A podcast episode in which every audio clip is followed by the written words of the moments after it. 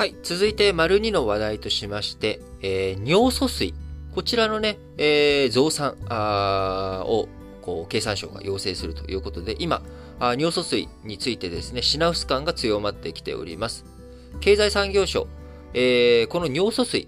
増産を要請しているわけなんですけれども、尿素水ってそもそも何に使うのというところですが、ね、尿素なんかなんかあの結構化粧関係とかね、あの、お肌の手入れとかのやつに、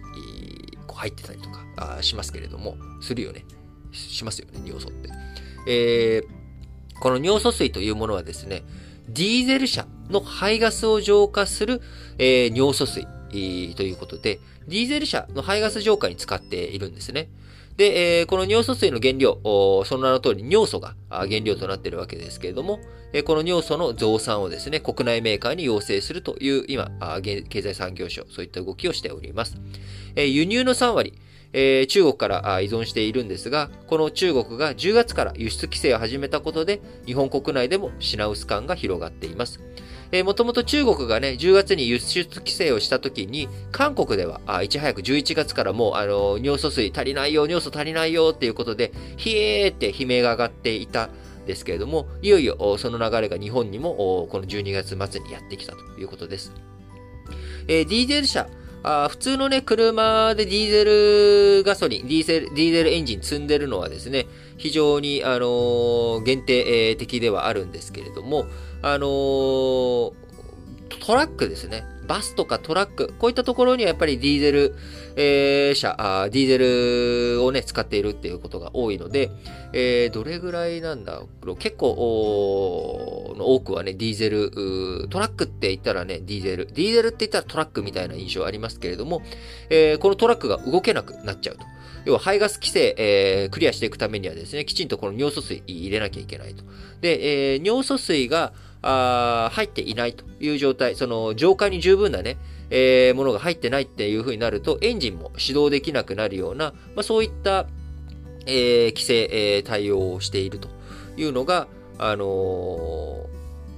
あれなんですよ、あのー日本のね、え排ガス規制ということになっているわけなんですけれども、あのまあ、そういった状況の中、えー今日本経産省年明け、えにはですね、えもう品薄になってしまう。そうするとトラックが動けない。え物流が停滞する。えまた、あ物不足ということで、え供給不足による、え悪性的な、ね、インフレ、えコストがただ単に上がっていく。えコストが上がっちゃってごめんなさい。コスト高くなったんで、え値段上げます。え値段上がっちゃった。じゃあ買い控えしちゃえみたいな、こういった悪性のインフレで経済がスタグフレーション的になってしまう。えこういったことを防ぐ上でも、えー経産省、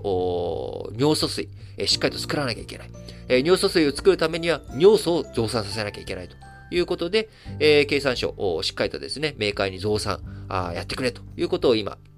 要請をしております。えー尿素の国内自給率は約5割ということで、三井化学と日産化学が製造を手掛けており、えーメーカー増産に今現状応じているため、経産省によれば、年明けには品薄感改善に向かうと見込んでいるということです。えー尿素水、DJ サーが排出する窒素酸化物を分解する際の触媒になるということで、えージェトロ、日本貿易振興機構によると、大型貨物車は窒素酸化物の排出量が多く、えー100キロ走るごとに尿素水1リットルを必要とするということです。えーまあ、この尿素水、えーまあ、すべての起点はですね、中国が10月から輸出規制を始めたということなんですが、えーこの尿素水の原料となる尿素というものは、主に石炭とかのアンモニアとかね、えーこういったところの、から出てくるということで、えー中国、もともと石炭とか鉄鉱石とかこういったものを、まあ自分たちで石炭、あのー中国ね、えー自給しているわけなんですけれども、そこに大雨降っちゃったと。で、えーその前にオーストラリアと鉄鉱石とかの話とか、まあ、あの新型コロナの問題、中国の台頭とかに対して、まあ、オーストラリアが中国とバチコンやるようになっていったと。で、中国に対して、えー反発、反感を強めていったオーストラリアは、今、クワッドとかオーカスとかっていうことで、アメリカと一緒になって、まあ、中国に対して、えー外交的ボイコットを含めて、まあ、中国とオーストラリアの対立激しくなっていると。で、まあ、あ中国としてはもういいよと、オーストラリアと別に付き合ってやんねえよと。で、オーストラリア、あ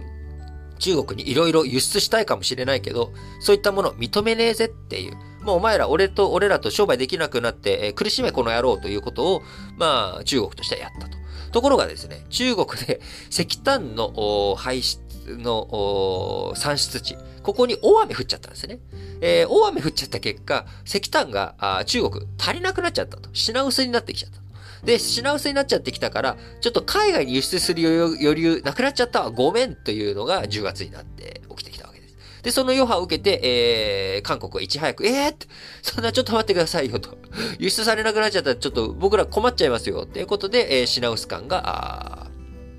こう、韓国の方で先に出てきた。で、韓国も韓国で、えー、じゃあ中国以外から調達しなきゃいけないっていうことで、いろんなところから調達先広めていった結果、あ日本の調達先もですね、結構品薄感が出てきてしまって、えー、日本国内でも今品薄となってきているという連鎖です。なので、えー、尿素水、こちらもね、あのー、起点となるのはやっぱり、あの、米中対立の流れの中にあるということで、えー、米中対立がですね、えー、トラックのディーゼル車に使う尿素水、えー、こちらに影響を与えていく。えー、その影響を与えていった結果、物流関係とかの混乱を引き起こしかねないということで、やはり経済というもの、あるいは国際社会、この我々が生きているこの現代社会というものは、すべてがやっぱり、こう、大きく、